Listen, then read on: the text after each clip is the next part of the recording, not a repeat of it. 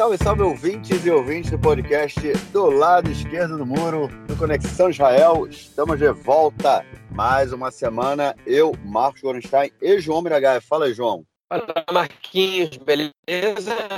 Tudo bem, tudo tranquilo, na boa. Aquela quinta-feira tradicional, 10h40 da noite, quinta-feira, dia 11 de novembro. Estamos aí gravando o podcast para vocês. Trazendo as últimas informações da semana é, era uma semana pouco agitada, vamos dizer assim, mas com algumas notícias quentes. Vamos a ela então, passando para o nosso primeiro bloco. Bom, gente, política em Israel essa semana. Vamos começar aí com a notícia é que do ministro das Relações Exteriores, Yair Lapid, recebendo ameaças de morte na, nas redes sociais, né, João? É, várias mensagens, na verdade, não foi só uma mensagem, recebeu várias mensagens atacando, desejando que ele morresse, enfim. A gente fazendo comparações dele com Hitler e nazismo, são, enfim, é, ataques que, quando surgem, são sempre na mesma direção. Esse tipo de mensagem, na verdade, acaba sempre sendo uma constante na política israelense, e a gente acaba vendo isso em vários momentos. E nesse, nessa época né, em que a gente vê uma, uma coalizão tanto quanto frágil, um saco de gatos aí, é, a gente vê, mais uma vez, ameaças né, e, o, e o acirramento na política aqui em Israel? É, a gente tem que levar um, um, ponto em consideração que é muito importante. Né? Que, enfim, por mais que tenha existido uma oposição muito grande contra o Netanyahu e que tenha tido muita pressão, e existe um ódio anti-Netanyahu também por parte da, é, da esquerda, de alguns setores que não aguentam mais ele, que não aguentavam mais ele, é, quem tem a tradição e a prática de usar a violência né, nesses casos né, para fazer terror político é a direita israelense, não é a esquerda. É, entre a população árabe existe israelense, né? existe também um pouco essa, essa cultura, é, mas essa cultura predomina na, na direita, na extrema direita israelense, que já fez um primeiro-ministro de vítima, né? já fez de vítima um, um dos líderes do movimento sionista antes da criação do Estado de Israel, Haim Arlozorov, o Emil Grintzwald, do, é, um membro do enfim, pacifista nos anos 80 que protestava contra a guerra do Líbano também foi vítima de, um, de uma granada, né, de uma bomba lançada contra uma manifestação pela paz. Enfim, essas é, ameaças contra segmentos da centro-esquerda do, do governo, elas passam a ser preocupantes pelo histórico que a gente conhece em Israel. Né? Se você se nunca tivesse acontecido, você podia relevar, falar isso é só ameaça de rede social e blá blá blá blá blá. Mas quando isso acontece, a gente, quando já, isso já aconteceu, é, a gente começa a ficar mais preocupado e achando que tem chance de voltar a acontecer. Né? Assim, a gente não aprende com, com o passado, então a gente está condenado a, a, sofrer as mesmas coisas. Hoje eu escutei uma entrevista com, no programa da Ilana Dayan no rádio com o Carmen, que era o, o, o diretor-geral do Shabak, né, do Serviço de Inteligência e de Segurança Geral de Israel, na época da, do assassinato do primeiro-ministro Yitzhak Rabin, e ele disse que teme por um outro assassinato hoje, que acha que os sinais que é, a gente vê são de, de, uma possibilidade de, uma, de um novo atentado político. Né? Eu vou ler traduzindo para vocês a mensagem que o Yair Lapid recebeu. Eu, de, eu desejo que você morra de câncer ainda hoje. Você é exatamente como Hitler. Você vai ganhar uma bala na cabeça de mim ou de outra pessoa. Essa foi uma das várias mensagens que o Lapid, Yair Lapid leu é ministro exterior, é, enfim, primeiro-ministro substituto, né, que tende a assumir daqui a dois anos, quando seu governo durar até lá. É, ele, enfim, leu essa, essas mensagens, de, enfim, essas ameaças de morte no plenário da Knesset, na frente de todo mundo. Essa e outras que estão nas redes sociais dele, não foi nenhuma invenção, elas estão lá. É, enfim, e mostrou, então as pessoas estão sendo investigadas, autores dessas mensagens, não sabe se é fake, se escreveu do, celular, se escreveu de, enfim, de um lugar é descartável ou não, mas enfim, tem, obviamente que tem que ser investigado. Essa mesma semana, a líder do governo da Knesset, Edith Silman, do partido Yamina, do partido do Bennett, ela disse, alegou que tinha sido alvo de, de violência também, num posto de gasolina, que tinham batido no carro dela e que tinham, e que tinham ameaçado ela num posto de gasolina de noite enfim, e direto começaram a alegar que, que não era verdade. Né? O Netanyahu foi um que disse: olha, parece que essa, essa declaração que a Edith Silvan fez não é verdade. Algumas pessoas disseram que nas câmeras do posto de gasolina não, não, não declararam absolutamente nada sobre isso. Né? E começaram a suspeitar que ela esteja mentindo. Né? Agora, esse é, enfim, é uma, é, a inversão da, dos valores é muito bizarra, porque antes que você tenha uma investigação policial para saber o que aconteceu, já dizem que ela está mentindo. Ou seja, o princípio é não acreditar na, na Edith Silman. Enfim, qualquer pessoa que tente me convencer que isso não é, não tem uma dose forte de, de machismo, enfim, é, é, não é, não, não, consegue, não é suficiente para me convencer. A Edith Silman é, é claro que tem. Eu pensei, eu pensei exatamente nisso, cara, na hora que você falou. Com certeza tem dose de machismo nessa, nessa desconfiança aí, né? sem sombra de dúvida. Ela é sempre questionada, ela é sempre ridicularizada, os termos usados com ela são sempre essa menina, isso aqui, enfim. E ela, e nessa, nessa, nessa desconfiança imediata a essa acusação que ela está fazendo, para mim tem uma dose forte de machismo, de chauvinismo, como se diz aqui. A polícia está investigando, ela foi e fez a queixa oficial da Knesset, então, ela, enfim, ela foi, ela vai até, até as últimas consequências para provar que o que ela está falando é verdade, mas é impressionante que ela tem que provar que é verdade antes de, antes da investigação acontecer, tipo, para os próprios deputados, né? Enfim, que eles não, não têm um mínimo de solidariedade com ela, já de cara já desconfiam. Enfim, essa menina aí tá mentindo. É uma coisa muito, muito lamentável a posição de alguns deputados, inclusive do Netanyahu, né? Que, que foi lá dizendo que aparentemente, né, Itarreno foi a palavra que eles usam em hebraico, não tem uma tradução ideal para português, mas a mistura de talvez com é, parece que, né, é, que, enfim, que, a, que o comentário, que a, que, a, que a acusação, né, que a queixa que a Edith Silman fez é, não era real, foi isso que ele falou, não era verdadeira. É, são dois, enfim, é, dois acontecimentos relevantes na, na, na enfim, no contexto político israelense, que mostram que a violência ela é um fator é, presente na, na, no dia a dia desse governo, né, que eles têm que se cuidar, membros, alguns membros especificamente mais que outros. Né?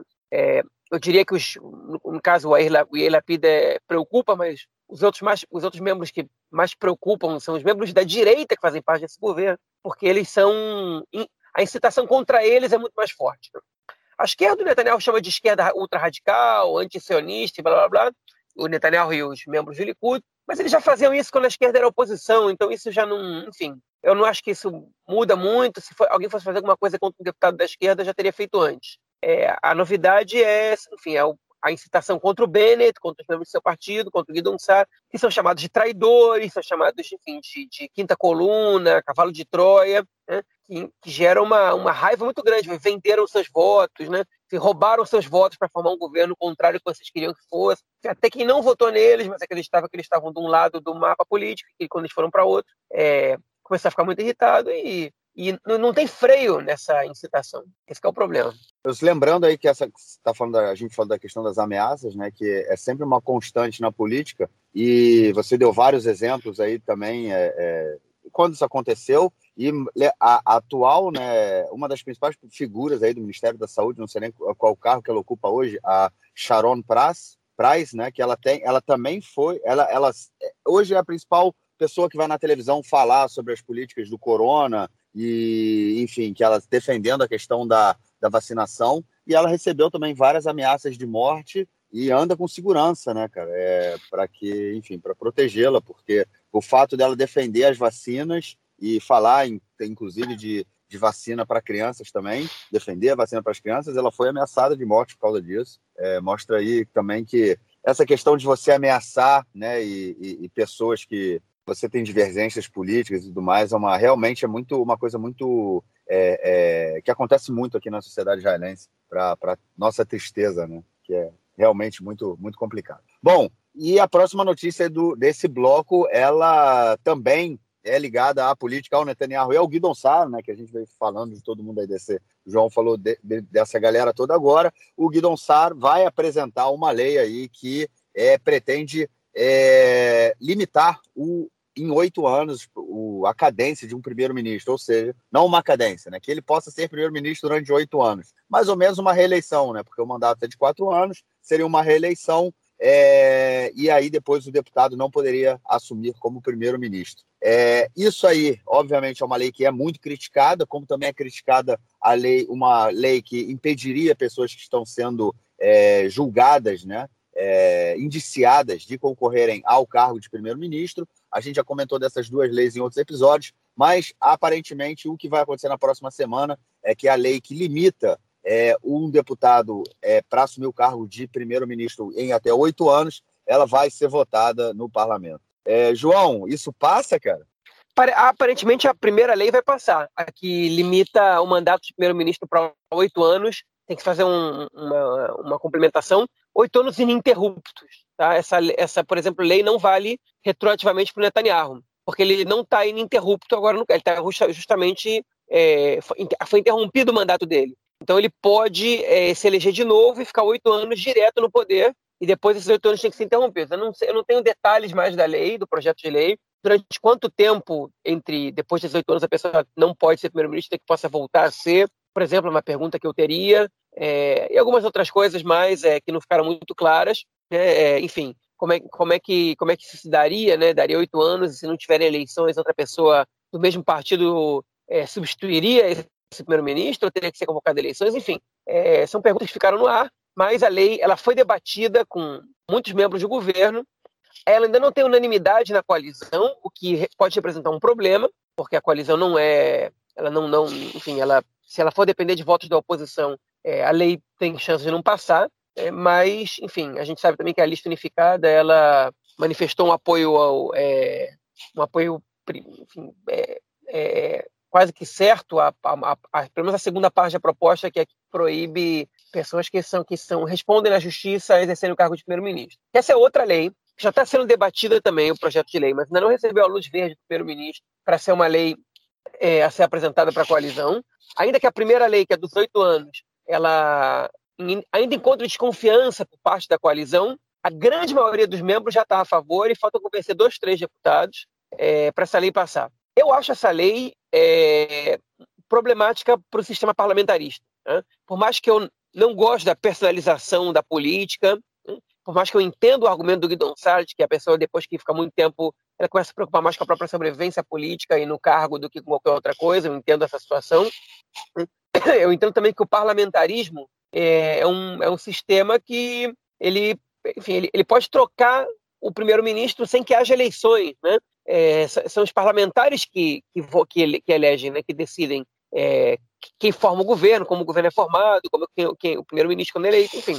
E eu acho essa lei problemática no sistema parlamentarista. Eu não conheço outros regimes parlamentaristas no mundo, pode ser que seja por ignorância minha, mas eu não conheço outros regimes parlamentaristas que têm uma, uma lei parecida com essa. Eu sei, que, é, eu sei que o Reino Unido não tem, eu sei que, que a França não tem, eu sei que a Alemanha também não tem. Ainda que a França seja um regime híbrido entre, entre presidencialismo e parlamentarismo, mas a Alemanha e o Reino Unido não têm essa lei. É, e Israel, claramente, quer instituir essa lei para que não se repita o caso do Netanyahu aqui.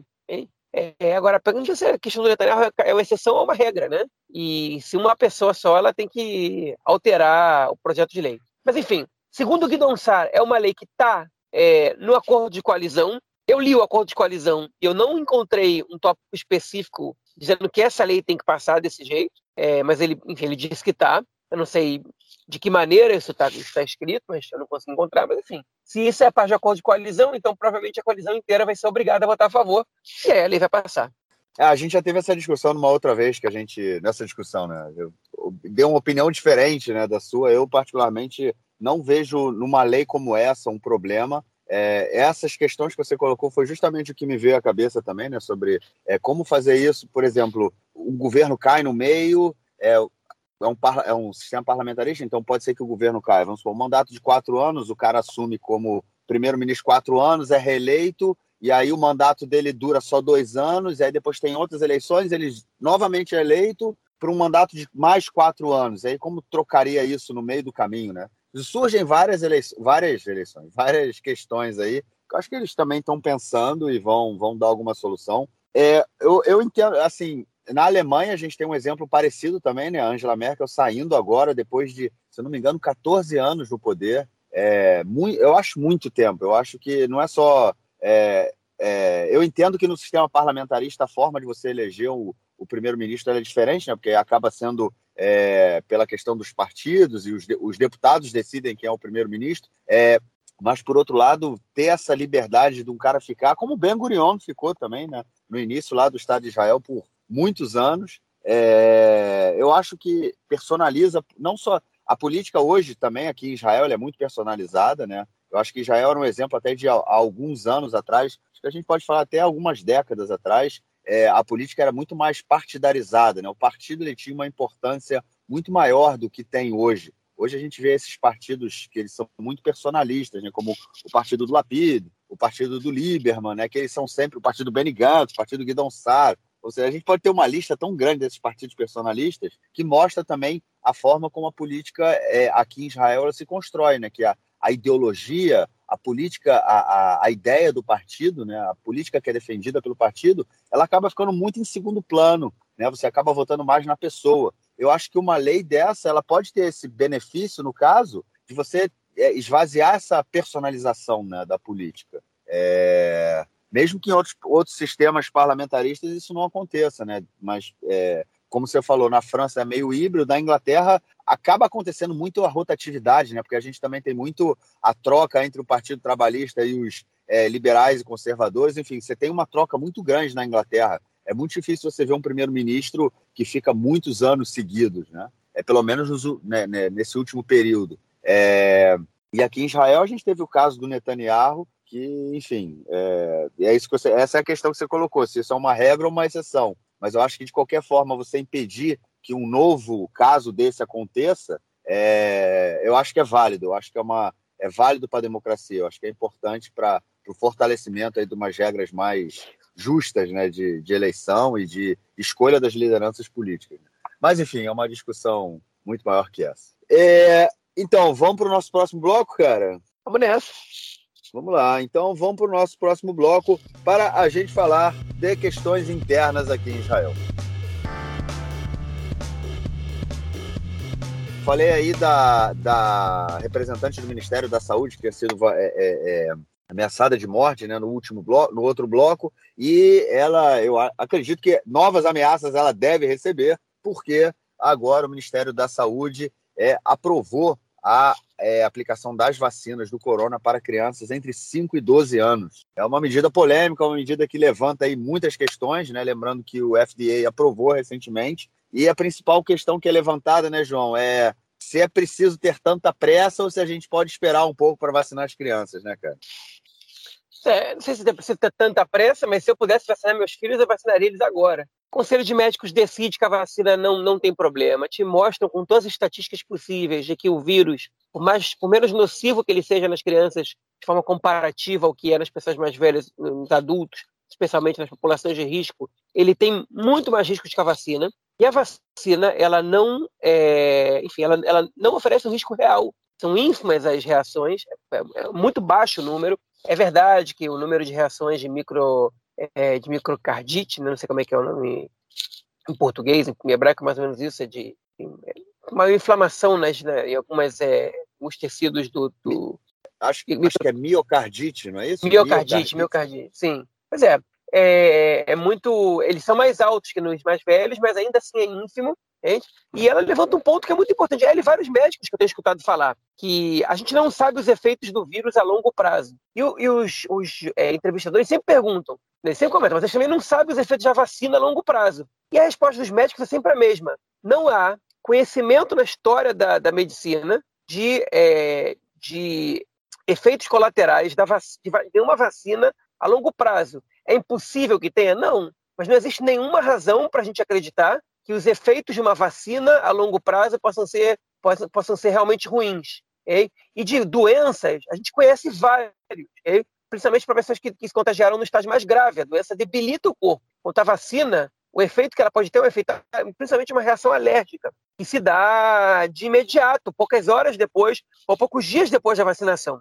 Então, não, é, não há razão para essa preocupação com a vacina. A vacina é segura e, ela evita o contágio, e ela evita mais ainda o número de, de, de doentes graves, e também evita muitas mortes. É, e se a gente quer ter uma população com, com imunidade de rebanho, tem que se vacinar. E eu acho que Israel dá um passo importante, é, autorizando enfim, a vacinação de crianças de 5 a 11 anos pela Pfizer, né, 12 a, 16, a 17 já estavam aprovados desde antes. Enfim, e se eu pudesse vacinar meus filhos, eu vacinaria certamente. Eu confio no, no, na, na, na, decisão dos médicos, de, dos cientistas e do, da equipe técnica do Ministério da Saúde. E a gente vê que a vacina funciona. Então, não tem o que esperar, tem que vacinar. É, embora eu, eu, acredite que a vacina, ela, a vacina para crianças, ela vai, ela vai ser dada num ritmo muito mais lento do que a vacina dos adultos. É, enfim, só para completar a fala, eles foram procurar a ministra da Educação, a Ifat Chacha para saber o que ela pensa. Né? E a resposta dela foi a adesão tomada é uma adesão que não tem nada a ver com o Ministério da Educação, é uma adesão do Ministério da Saúde, e que o Ministério da Educação se exime de comentar a decisão. Mas que é, felicita o Ministério da Saúde por tomar uma decisão que não obriga ninguém a executá-la, ou seja, que é por livre e espontânea vontade. A gente já tinha comentado aqui antes que a ministra da Educação, a Ifat Chacha ela tem é, uns desvios negacionistas, né? ela desconfia da vacina é, e ela fez esforços para para proibir a vacina, para proibir que a vacina fosse dada nas escolas. E ela perdeu essa briga. Né? E, enfim, ela se, ela se esquivou de responder, porque o Canal 13 perguntou para ela o que ela achava sobre isso, e ela simplesmente se esquivou de responder essa pergunta, deixou passar, e aí, enfim, a gente fica sem saber a opinião dela. Mentira, a gente sabe, ela é contra. A gente fica sem saber se ela vai trabalhar contra isso de novo, é, ou se ela vai poupar o governo de mais um desgaste e vai e, vai abrir as escolas para que as crianças sejam vacinadas. Você viu se vai ser tá, se as crianças vão, vão ser obrigadas, não vão ser obrigadas a se vacinar, como é de 5 a é de 12, a partir de 12 há necessidade, né? Porque as crianças precisam ter é, em várias para entrar em vários lugares o Taverop, né, o cartão verde. Mas agora para as crianças pequenas não vai ter uma obrigatoriedade. Aparentemente não, pelo menos a princípio. Entendi. É, é isso. Interessante que essa coisa que é, da questão do efeito a longo prazo da vacina, né, da efeitos colaterais. Isso eu já tinha ouvido uma entrevista, eu não me lembro o nome dela, mas é a diretora do Hospital Shiba, a diretora para a questão do corona. É, você sabe quem é? A pessoa? Não, não, sei se lembro o nome, mas a pessoa, enfim. Ela, há muito tempo atrás, logo que começou a vacina, a vacinação, eu me lembro de ter visto uma entrevista dela ela falando justamente isso. Ela falou assim: não há outro, não, não há é, é, efeitos colaterais conhecidos em, é, é que tenham sido causados por vacina depois de anos. Isso não existe. A gente toma vacina e não há esses efeitos colaterais. É, e, e, agora volta a, ser, a isso ser fortalecido, né? Esse tipo de esse argumento para mostrar para as pessoas que realmente a vacina é segura. E é isso, né? Tem que dar vacina na galera, botar o ombro aí. Essa semana eu tomei outra vacina de gripe. Não basta a corona, mas tomei a vacina de gripe também, porque o inverno está chegando e temos que, que ficar protegidos também da gripe. É, e a próxima notícia é desse bloco, questões internas também. Está é, tá tendo uma investigação é, de um órgão público em função de uma série de suspeitas de, de uma cartelização é, dos supermercados aqui em Israel que estariam, estariam combinando preços de produtos e também é, combinando com outras empresas, empresas que fazem logística e distribuição de alimentos, né, essas de, de fazem delivery, né, que com o corona teve uma explosão no número de, de delivery é, de supermercados, então estaria tendo também é, é, é, uma cartelização, vamos dizer assim, dessa, dessas empresas é, que estariam combinando com o supermercado preços e aí quem paga é o consumidor, né, cara? Pois é, o Adam Mel, que deu pra gente uma. que conversou com a gente aqui numa, um dia no podcast, né? Ele, ele trabalha justamente nesse setor do Ministério da Indústria e Comércio, né, que é o Areshuta Taharut, que é, que é a autoridade de competição, né?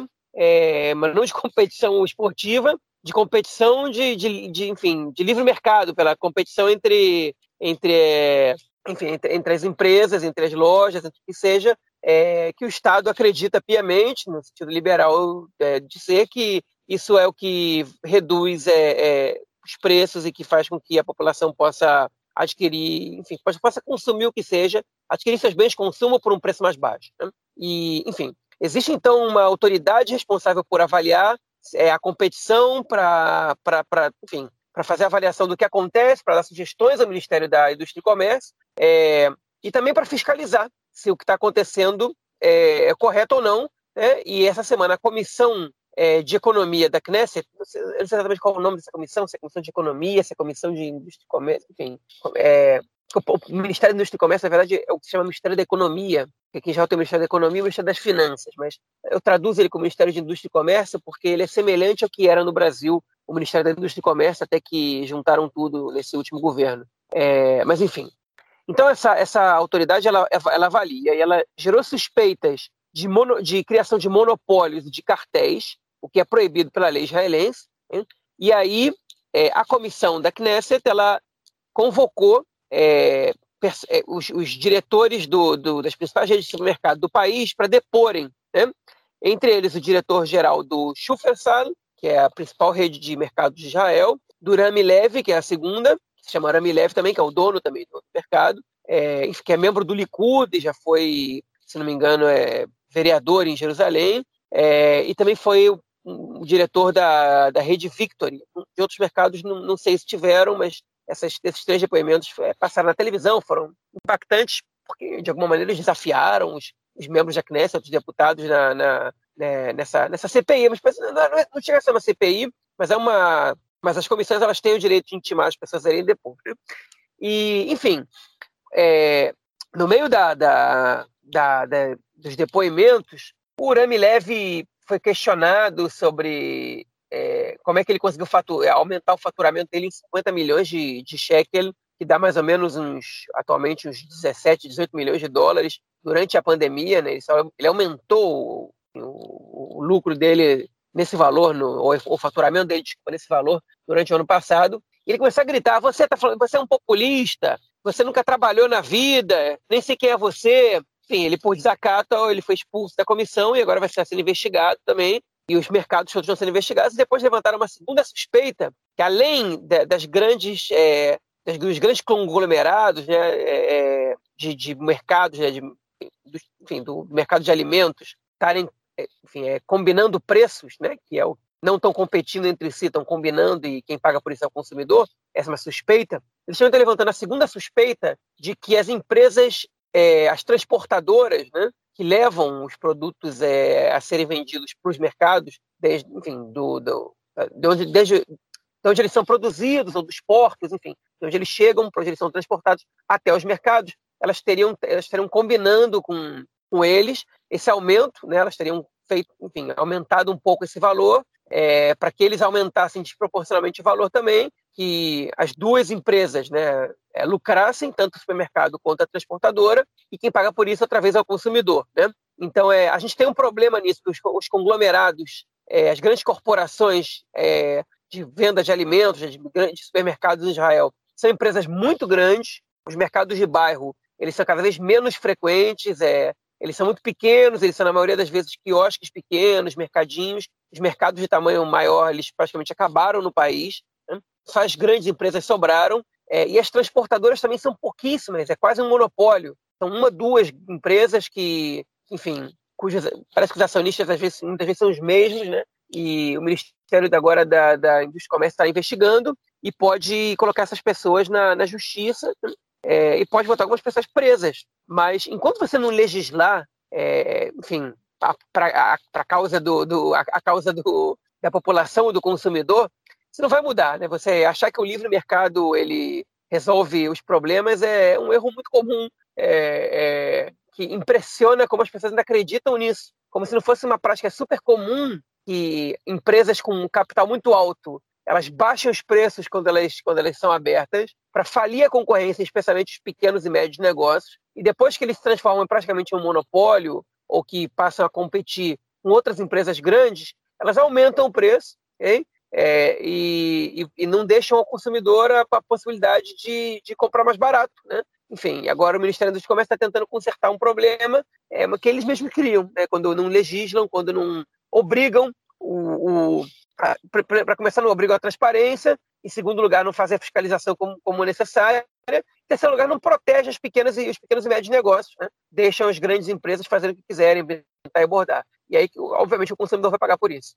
É isso, né? Os caras combinam e quem paga a conta é a gente. Bom, vamos então para o nosso próximo bloco para falarmos de questões internacionais e externas aqui em Israel. Vamos lá, começando pela primeira notícia, ela que tem a ver com a nossa queridíssima empresa NSO, a NSO, que é a dona do programa Pegasus. Lembram dele? Isso mesmo, aquele é, espião. Você simplesmente colocando o número de telefone que você deseja, você consegue hackear o telefone da pessoa e ter acesso às, a todas as suas informações, a tudo que você necessita. É programa esse que foi usado, foi é criado pela, emprega, pela empresa Pegasus o programa Pegasus, que é criado pela empresa, foi criado pela empresa NSO, que é uma empresa israelense, que foi colocada numa lista negra nos Estados Unidos, ela está proibida, a NSO, a empresa, está proibida de vender seus produtos nos Estados Unidos e é, o governo israelense pediu para o governo americano tirar a NSO dessa lista negra. Não dá não, né, João? Tem que pagar pelo que fez, né, cara? É, vai dar ruim, né? Agora, enfim, o que o Israel alega, o que, que o governo israelense alega para os Estados Unidos é que é, essa, esse software ele protege a própria segurança dos Estados Unidos, né? Enfim, nessa, sem perceber, parece que eles estão dizendo que eles precisam de meios ilegais né, para poder defender a segurança. Então, colocando primeiro que os fins justificam os meios, né? E isso coloca os Estados Unidos numa situação de que, obviamente, que eles não vão concordar em tirar o, o, a, o, o Pegasus e a NSO dessa lista negra dessa maneira. E outra notícia divulgada é que um dos membros de, das seis ONGs que o Benny Gantz é, tornou ilegais numa canetada há duas semanas? Seis ONGs que teriam ligação com a FPLP, com a Frente Popular de Libertação da Palestina, é, um, um militante dessas ONGs ele teria sido investigado é, a partir do software Pegasus da NSO. Ou seja, a gente está vendo que também nos territórios o software Pegasus ele tem sua utilidade né, em função, enfim, em função do é, para auxílio, na verdade, é, de um governo que desrespeita os direitos humanos, que nos territórios Israel é um, enfim, é, é, é não é, não está nem um pouco diferente, talvez até mais grave, né, do que dos outros países que, que, que compraram esse dispositivo, esse, esse, software e que estão investigando ilegalmente é, ativistas de direitos humanos e etc. Então é, enfim, agora por outro lado não surpreende porque os, os meios que Israel usa para é, para investigar na Cisjordânia não são meios de, que costumam respeitar as determinações internacionais e de proteção dos direitos humanos. Então, é, é, a, única, a única evidência que essa possível descoberta dá para gente é que, ao contrário do que se dizia, é, o governo Israel dizia que não tinha conhecimento sobre as informações captadas pela Pegasus e pela NSO, é, ao contrário do que se dizia, parece que tem. Né? Porque, porque parece que um desses membros foi investigado pela NSO e, enfim, seria coincidência demais que essa, que essa pessoa estivesse sendo investigada por, essa, por esse software e que o Estado justamente vai lá e, e declara a organização da qual ele faz parte de terrorista e que ele não tem nada a ver com o caso. Né? Então vai por água abaixo esse argumento e fica cada vez mais difícil defender e confiar na palavra do Ministério da Defesa israelense nesse caso. Nesse caso que eu digo, o caso da NSO. É o tanto quanto complicado, realmente, principalmente como você falou aí, né? Sabendo que o governo de Israel não está nem um pouco preocupado em respeito aos direitos humanos nos territórios palestinos. É, e é, isso também, essa semana, foi divulgada. É, primeiro, a, saiu primeiro numa, numa matéria feita pelo Washington Post, e depois foi divulgada aqui em Israel, que já tem algum tempo sido levado em, à, frente aí uma, uma política, uma missão do Exército em fotografar é, palestinos à torta e à direito é, com smartphones né, é, na cidade de Hebron, e essas fotos estão sendo utilizadas com, em um programa de é, é, reconhecimento facial para que pessoas sejam presas à distância, não à distância, né? tipo, o cara está chegando perto de um checkpoint, o, o soldado já vai receber ali, a, a câmera vai detectar a, sua, a face dele, vai ser ligado a uma central de dados, e caso o cara é, tenha cometido é, algum, tenha feito alguma coisa que é considerada ilegal pelo, pela ocupação israelense, ele vai ser preso. Né? Ou seja, Israel estaria criando aí essa. É, fotografando é, centenas de milhares de palestinos, né, à torta direito, para criar também essa, essa data, é, é, essa, esse banco de dados facial, né, para a formação desse, desse programa, para enfim, para trabalhar com, com essa política. Tanto complicado também, né, cara, que você, enfim, é, é, usa isso e, obviamente, sabendo que caso isso dê certo, caso seja uma, uma, uma coisa. É, é, caso funcione, né? Tanto essas fotografias, é mais um produto que vai ser vendido aí pelas empresas israelenses da, do setor militar, que, que acabam vendendo também seus drones, seus. É, como é que chama? Kipato Brasil, né? Seus domos de ferro, entre outros, para diversas partes do mundo, independente do governo, né? É, João, tem algo mais para declarar nesse assunto ou vamos para a próxima notícia, cara? Pode passar, pode passar. Vamos lá. É, a próxima notícia é, tem, ela diz respeito aí ao Mansur Abbas, ele mesmo, o deputado Duram, que faz parte da coalizão, foi visitar recentemente o rei da Jordânia, o rei Abdullah, uma reunião em Amman em que é, ajuda a fortalecer os laços aí entre Israel e Jordânia, laços esses que foram muito estremecidos durante o, os últimos anos do governo Netanyahu. Né? O governo Netanyahu fez tudo para estremecer os laços com a Jordânia, conseguiu, mas agora aparentemente o Abdullah mostra que está dando apoio aí para esse novo governo em que o Netanyahu não existe, né, cara?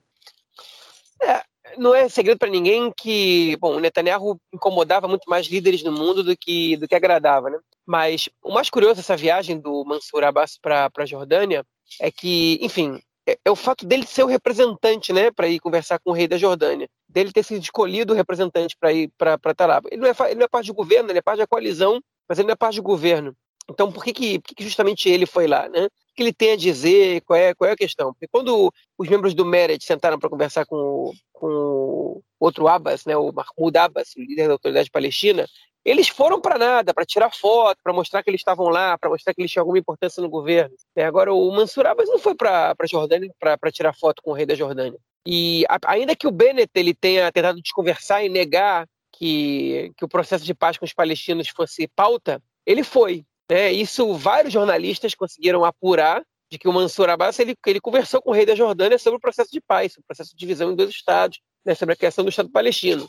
Agora, qual autoridade que ele tem? Que, que, que, enfim, qual foi a, qual a autonomia que ele teria para falar sobre isso? Quais foram os termos? O que, que ele estava representando ali? Nada disso a gente, a gente ficou sabendo, né? nada disso chegou na gente. Enfim, é, já que a gente está falando dele, eu só queria fazer um comentário também, que isso, essa visita dele se deu justamente no contexto de que a, a imprensa, a, parte, o setor da direita da imprensa, os ativistas da direita, estavam acusando o Uram de ligações com Hamas, etc, etc, etc, é, por causa da, de uma reportagem feita pela jornalista Yala Hassan, que a gente comentou na edição passada do podcast, mostrando membros do, do Uram com ligações com o braço político do Hamas através de uma ONG chamada Amutat 48. E estavam alegando que parte do dinheiro da coalizão, né, da, que é, parte do dinheiro do orçamento estava destinado a, é, a melhorias no setor árabe e ia chegar nas mãos do Hamas, porque seria o Uram que controlaria esses 30 bilhões de cheques que chegariam lá. Enfim, é, a Mutad 48, ela, de acordo com as informações do Ministério das Finanças e do, e do escritório do primeiro-ministro,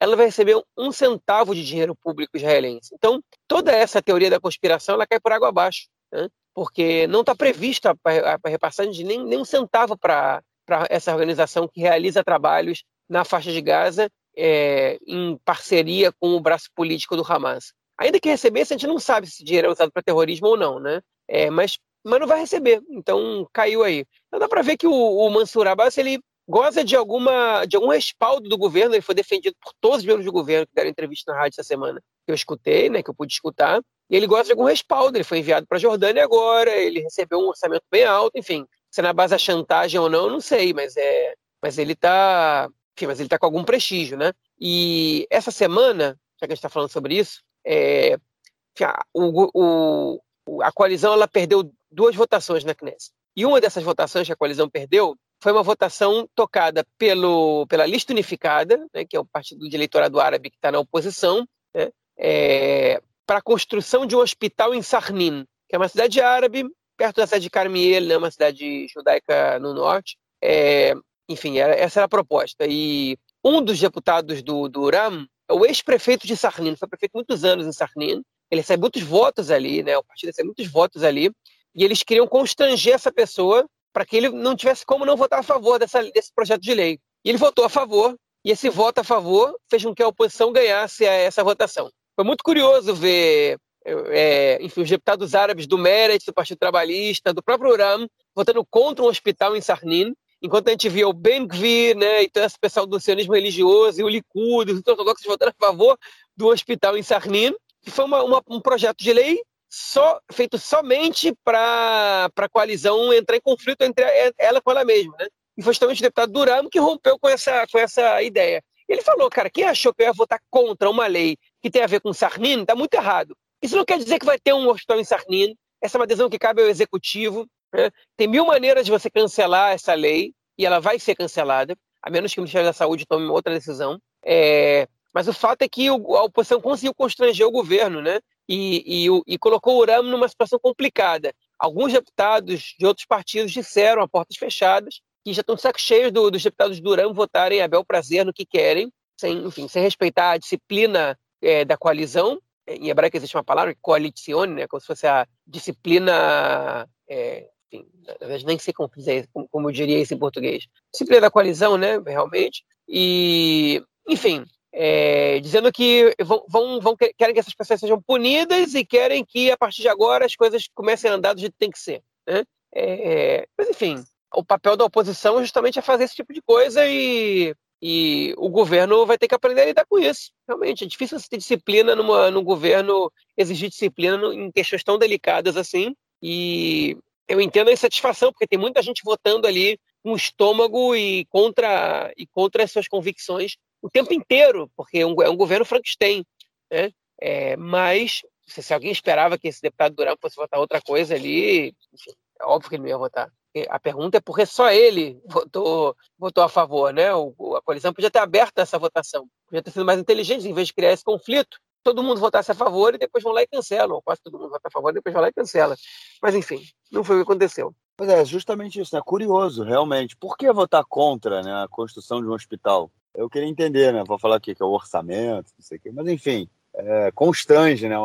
Realmente é, é uma, uma votação como essa, ela atinge o seu objetivo, né? Que era o objetivo constranger, mesmo que esse deputado aí do RAM, que acabou, que votou a favor do hospital, ele não tenha saído constrangido, os outros todos aí do Meretz, né, do Partido Trabalhista, enfim, todos os outros que votaram contra saem constrangidos de uma política como essa. E depois, lembra, né, teve umas eleições que o Meretz foi é, e nas cidades árabes e reclamou, tipo, falando que perdeu muito no eleitorado árabe, é, tinha perdido espaço, não sei o quê. E com uma política dessa também, né, no final das contas, não, não tem como reclamar. Bom, a próxima notícia desse bloco, ela tem a ver com a população judaica da Etiópia. Isso mesmo, a população que vem, é, é, bom, há anos, né, décadas, que começou uma política de trazer essa população para cá, para Israel. Muitos deles eram perseguidos e é, houve várias missões em que milhares de etíopes vêm. Ainda muita gente esperando lá. É, inclusive há matérias na televisão né, que mostra é, famílias que, que, que foram separadas, né? Parte, parte da família está aqui em Israel, outra parte ainda está na Etiópia e não consegue fazer aliar por conta de várias questões que surgem em torno da, da identidade judaica dessas pessoas. É, e no final das contas, o que a gente vê agora é um número muito grande de etíopes vindo para cá, para Israel, em função do conflito no país. É, e aparentemente surge a, a notícia aí de que boa parte dessas pessoas que estaria vindo não são judeus, né, não seriam etíopes de origem judaica, o que acaba contrariando a lei do retorno e a política que é defendida por é, boa parte, ou se não quase todos, né, políticos é, sionistas da direita e da esquerda. É muito enrolado isso aí, né, João? Pois é, vamos, vamos só dar uma explicação na lei e depois a gente entra na, um pouco na história dos judeus de Etiópia, vou tentar fazer o mais curto possível, né? A lei do retorno foi uma lei aprovada nos anos 50. Marquinhos talvez saiba exatamente o ano, porque ele, por causa do podcast é, do Zanage Medina. Lembra, Marquinhos, qual é o ano da lei do retorno? Se não me engano, é 51. Exatamente, 51. Pois é, em 51 já passou por algumas revisões, que é uma lei que permite com que qualquer pessoa que tenha um dos quatro avós judeus, ou que seja convertido por uma, por uma sinagoga reconhecida pela agência judaica, é, possa é, fazer aliar, né, que é emigrar para Israel e ter alguns benefícios específicos, né, além de receber a plena cidadania. Né? É, enfim, é uma lei que, de alguma maneira, ela, tirando a parte da conversão, ela se parece com, com leis que, que outros países têm, né, que permitem que pessoas que têm é, avós de determinada nacionalidade possam receber cidadania dessa nacionalidade. Né? É, enfim, a lei amplia esse direito a cônjuges, né, é, eles não recebem cidadania imediatamente, mas eles têm o direito a fazer aliar, né? E, e podem depois é, fazer a solicitação de cidadania, é, e blá blá blá, tem exceções e tudo mais e tal. É, durante alguns, algumas dezenas de anos, houve um debate público em Israel se os judeus de Etiópia, o, grupo Beta Israel, né, se eles eram re, realmente judeus ou não.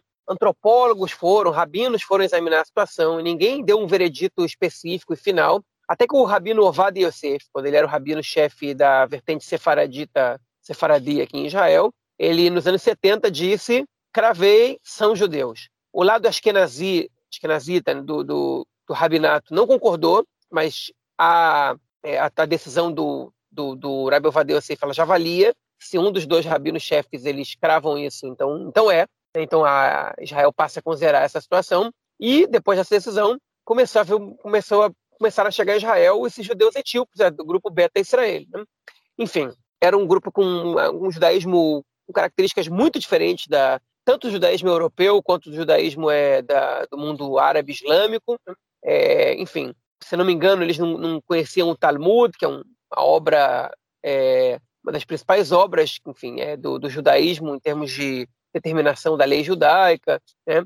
É, enfim, além de toda a absorção né, para Israel, muitos etíopes, muitos judeus etíopes vinham de regiões rurais, né, enfim, na, na, no chifre da África, que, enfim, que, cuja cultura e, e modo de vida eram muito diferentes de um, um, país que é mais ocidentalizado como Israel. Então toda a absorção deles foi complicada. Uma das operações trouxe eles no meio da guerra civil, né, que se não me engano é a Operação Salomão. Em 48 horas trouxe quantos 20 mil judeus da Etiópia, não sei agora, pode ser que eu esteja errando os números, mas não sei quantos partos aconteceram dentro do avião, enfim. É, e eles continuaram chegando, até que há um tempo atrás Israel de, decretou que os últimos judeus da Etiópia já estavam aqui, que não tinha mais nenhum judeu na Etiópia. Né? Hoje Israel tem relações é, diplomáticas com a Etiópia, situação tranquila, em alguns momentos não teve, as pessoas foram perseguidas lá, mas agora já não mais. Né? E atualmente a ministra de, de e Absorção é, é judia etíope, né? a Pnina Tamino Chata, é, e, enfim,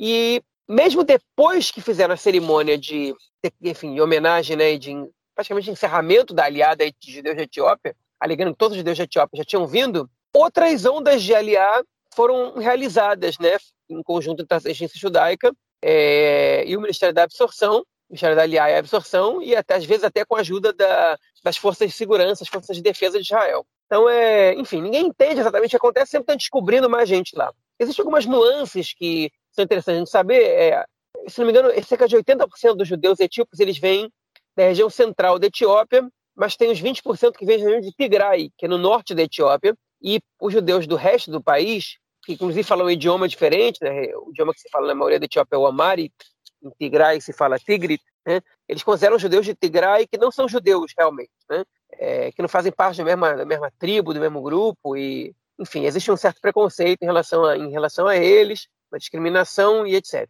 Bom, dei essa introdução gigante para quê? Essa semana, duas reportagens, uma feita pelo canal 13, pelo jornalista Raviv Drucker, e outra feita pelo jornal Aretz, pelo jornalista Michael Hauser, é, mostraram que numa dessas, é, é, numa operação que trouxe cerca de 65 judeus da Etiópia para Israel agora há pouco tempo, alguns meses, é, nenhuma, dessas, nenhuma dessas pessoas eram judias. Né? Eram, às vezes, familiares de judeus que estavam aqui, o fato de ser familiar não quer dizer nada, né? Enfim, eu posso ter um pai judeu, minha mãe não. Minha mãe tem uma irmã que não é judia, que tem filhos, eu tenho primos que não são judeus. Enfim, estou citando um exemplo qualquer aqui, é, é, aleatório, inventado. E isso não faz com que essas pessoas tenham o direito de fazer aliá e de vir morar em Israel. E, enfim, existia essa alegação de que essas pessoas não tinham sido judias. Segundo a matéria do Raviv Drucker, os rabinos que tinham autorizado, um jogava a culpa no outro, disseram que não tinha autorizado nada, que ninguém assumia a responsabilidade. E o Michael Hauser ele conseguiu descobrir que um cidadão aleatório, que não era membro do ministério nem nada,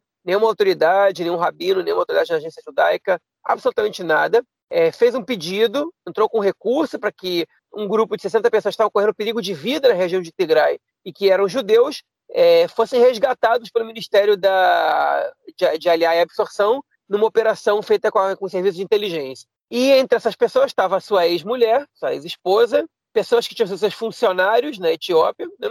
e enfim. E essas pessoas vieram para Israel, estão no kibbutz Beit que é um kibbutz religioso no, na região no, é, nordeste do país, é, próxima fronteira com a Jordânia.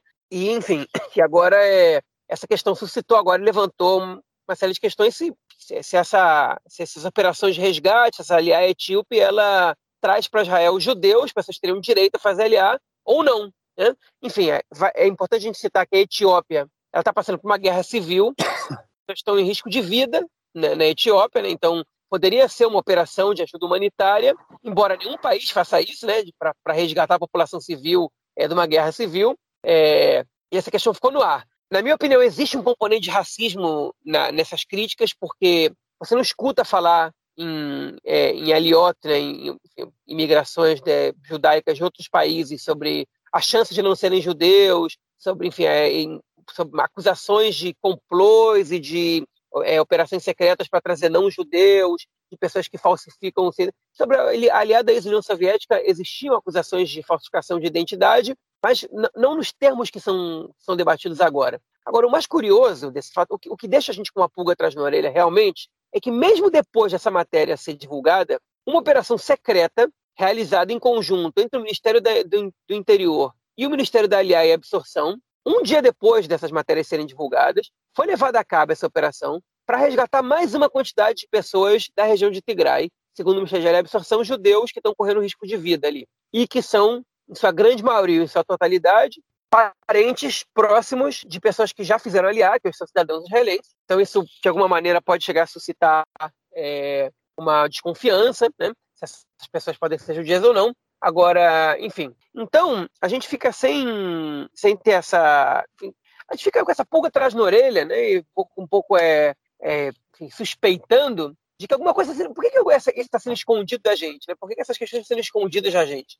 Tem gente que acusa, e aí para mim é de maneira racista totalmente, a, a ministra da Lia Absorção, a menina Taminuchata, de fazer isso porque está atuando em causa própria ou dos etíopes, o que é uma grande bobagem, okay? e é racismo, sim. Como assim, atuando em causa própria, como se ela só se preocupasse com as pessoas da, é, é da que têm a mesma origem que ela, né?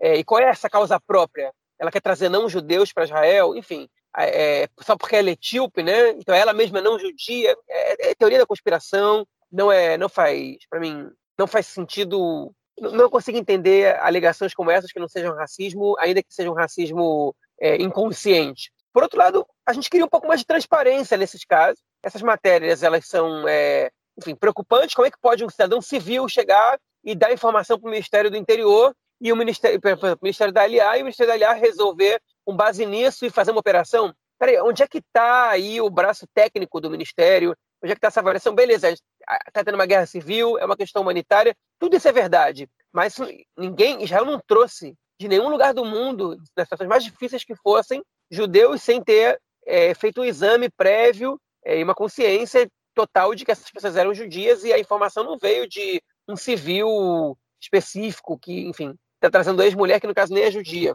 É, enfim, é muito, é muito estranho o que está acontecendo, é muito, é muito curioso o que está acontecendo. É, essa história não vai acabar por aqui, é, mas enfim, eu vou só, para terminar minha fala, é, a, no início dos anos 2000, eu não me lembro quem era, o Yuli Edelstein, do Likud, né, o número 3 ou 4 do Likud, quando ele era ministro da Aliá é, e absorção, o, o embaixador da Etiópia, ele disse o seguinte para ele, você me convida quando tiver a cerimônia do olê de número 1 milhão da Etiópia porque isso não vai acabar nunca. É, e o, enfim, o Lianis contou essa história, né? E o que ele quer dizer com isso? Que essa avaliação sobre quem é judeu, quem não é judeu na Etiópia, ela é muito complicada, porque a diferença entre, entre, entre as é, tradições e culturas de, das, das, tribos, enfim, cristãs e judias, às vezes elas são muito pequenas, são muito tênues, né? Na Etiópia, os cristãos também não comem carne de porco e também fazem circuncisão, então é, as práticas elas é, se misturam muitas vezes e isso realmente pode fazer com que, com que você traga para Israel grupos que não são realmente judeus e que se passaram por judeus, consciente ou inconscientemente, e que vão acabar chegando aqui. Né? E, enfim, tudo isso é muito complicado. E a Etiópia é um país que vale a pena te lembrar, com uma população de quase 90 milhões de pessoas. Então é muita gente que mora na Etiópia, é um dos países mais populosos da África. Se não me engano, é o, é o segundo ou terceiro país mais populoso da África. É, e realmente isso vai demorar até que isso acabe. Você não pode acreditar nunca o fim da aliada dos deuses de Etiópia, porque sempre pode aparecer mais. Você, você não conhece a realidade toda do país. E, e a agência de DACA trabalha na Etiópia há muito pouco tempo comparado ao tempo que ela trabalha em outros países. Então, é, a gente só queria que as coisas fossem feitas de uma maneira um pouco mais transparente para entender o que está acontecendo, né? Porque não, não parece ser transparente o que está acontecendo. Bom, é isso. Vamos então ao nosso próximo bloco para ouvir o comentário do esporte do camarada Nelson Borges. Manda aí, mestre. Meu caro Goras, tem amigos do Conexão Israel do lado esquerdo do muro. Mandar um abraço para o João, que já está se preparando para a festa judaica de Hanukkah. É, o João que gosta de comprar a Sufganioto, sonhos, sem recheio nenhum. Aí chega em casa, corta no meio, bota bastante doce de leite e faz realmente a festa da família. A Apoel Jerusalém no futebol venceu mais uma. É, segunda vitória seguida, segunda vitória no campeonato e segunda seguida, 2 a 1 sobre o Maccabi Natânia. O time vinha sem nenhuma vitória, ganhou do Maccabi Petar Tikva e agora do Maccabi Natânia, segunda vitória seguida. O time do nosso Gorenstein, do Kik, da galera toda aí. Lembrando que o Apoel Bercheva segue na liderança e o Maccabi Tel Aviv deu uma reagida, entrou para o grupo do G6. Né? Hoje é o vice-líder de modo momentâneo. Vamos aguardar aí um campeonato realmente com perdes e ganhos aí. Muitos times que não estavam tão cotados assim no G6. Tivemos também o clássico de Tel Aviv, Maccabi Tel Aviv 1, Apolo Tel Aviv 1, clássico que teve confusão, teve violência, bomba de, de fumaça que jogaram no, no campo, paralisação. O Apolo Tel Aviv saiu com 1 a 0 e o Maccabi correu atrás para poder empatar. É isso aí, então, um grande abraço. Valeu, senhor. Obrigadão pelo seu comentário e te esperamos na semana que vem. Mas eu sei que o João tem algo a declarar aí sobre esporte também, cara. Diz aí. Tem um pouquinho coisa. Nesse derby que o Nelson comentou aí, que aconteceu o clássico, né? O derby, o clássico entre o Maccabi Tel Aviv o Apoel Tel Aviv, clássico mais tradicional do país. Né? É, aconteceu um caso inusitado, segunda vez seguida já, né, que o, o técnico do Apoel Tel Aviv, o Nir Klinger, né, ele foi um jogador de futebol importante, histórico, do Maccabi Tel Aviv, do rival, fez muitos gols pelo Maccabi Tel Aviv, é, foi, chegou à seleção israelense é, por sua atuação no Maccabi Tel Aviv, jogou lá entre 90 e 98, e ele já tinha sido xingado em outro jogo e respondeu com gestos obscenos, dessa vez ele foi xingado e respondeu de novo, né? E na saída do campo, enfim, rolou confusão, rolou porradaria, todo mundo falando que o jogo representou o que é a sociedade israelense, que não está conseguindo se entender, está brigando, enfim. O apoio é tradicionalmente o time da esquerda em Israel, o apoio Tel Aviv, né? time de massas, pelo menos, um time de grande torcida da esquerda. É, o Maccabi é conhecido como time da burguesia, né? É, mas, enfim, mas não é exatamente a direita ideológica militarista, são Betar Jerusalém. É, então, são os dois grandes rivais do apoio, são o Betar e o Maccabi. Maccabi Tel Aviv, no caso. Maccabi Haifa também, Maccabi Tel Aviv mais. Enfim, o Klinger, ele, ele saiu de campo dizendo o seguinte, eu me arrependo de cada gol, de cada passe e de cada suor que tenha caído de mim quando eu joguei por aquele time. Agora, isso, gente, é muito, é muito significativo. O, o cara jogou seis anos pelo Maccabi Haifa, depois jogou oito anos pelo Maccabi Tel Aviv. Né? 220 jogos, 47 gols. Ele foi um jogador importante que chegou à seleção pelo Maccabi Tel Aviv. Foi, foi o grande time da carreira dele, o Maccabi Tel Aviv. Né? E, enfim, e isso é, não é qualquer coisa. É como se tivesse um jogador de futebol icônico, foi ídolo de um time. Vou pegar, tentar pegar um exemplo para trazer, porque não pode ser o maior ídolo, mas enfim. É como se chegasse. É como se, por exemplo, o Adriano, né, que foi atacante do Flamengo, fosse treinar o Vasco e fosse xingado dois jogos e falasse que se arrepende de cada gol que ele fez pelo Flamengo. Né? É um, era um cara que tinha muita identidade com o Maccabi Tel Aviv e que, enfim, e que aconteceu isso. Então é uma curiosidade aí para vocês, né?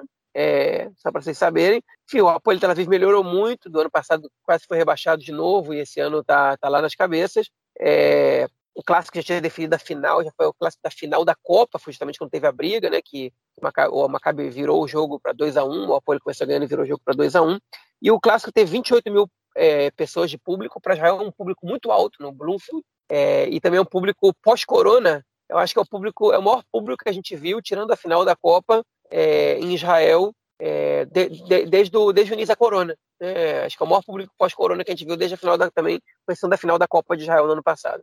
Bom, é isso. João, ficamos por aqui então. É, nos falamos na semana que vem para gravar o nosso próximo episódio. Vamos esperar aí para ser uma semana um pouco mais agitada, né, cara?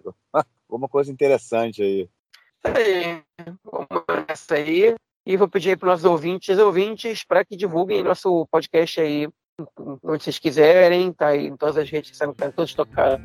Ajuda a gente a divulgar aí, para que a gente possa atingir mais pessoas que querem saber mais coisas sobre Israel. É isso. Valeu, João. A gente se fala. Grande abraço. Abraço, até mais. Tchau, tchau.